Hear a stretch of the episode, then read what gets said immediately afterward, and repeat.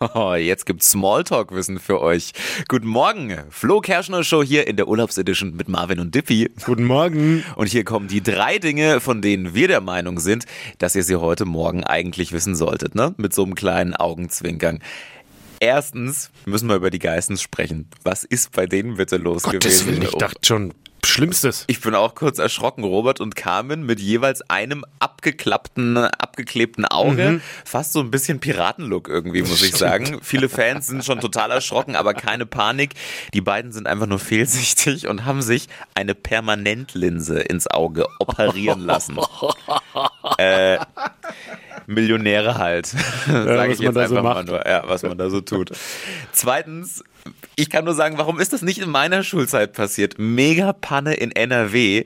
Die für heute dort geplanten Abiturprüfungen können nicht stattfinden und müssen auf Freitag verschoben werden.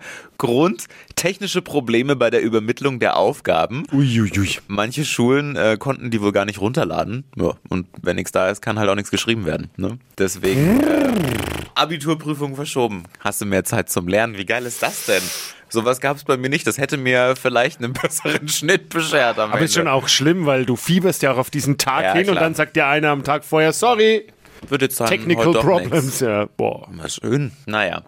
Und drittens, nach äh, ChatGBT kommt jetzt TruthGBT. Und äh, wer könnte dafür wohl verantwortlich sein?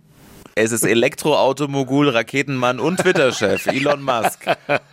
Es ist wirklich völlig strange.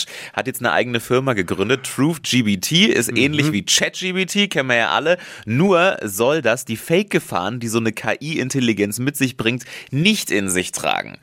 Er sagt selber, ihm schwebe eine künstliche Intelligenz vor, die maximal nach Wahrheit sucht und versucht, das Wesen des Universums zu verstehen. Äh, Also, ne? Es klingt schon so ein bisschen, bisschen durchgeknallt. Passt auch irgendwie zu ihm, oder? Wahnsinn. Das waren sie, die drei Dinge, von denen wir der Meinung sind, dass ihr sie heute Morgen eigentlich wissen solltet. Spezialservice von eurer Flo Kerschner Show.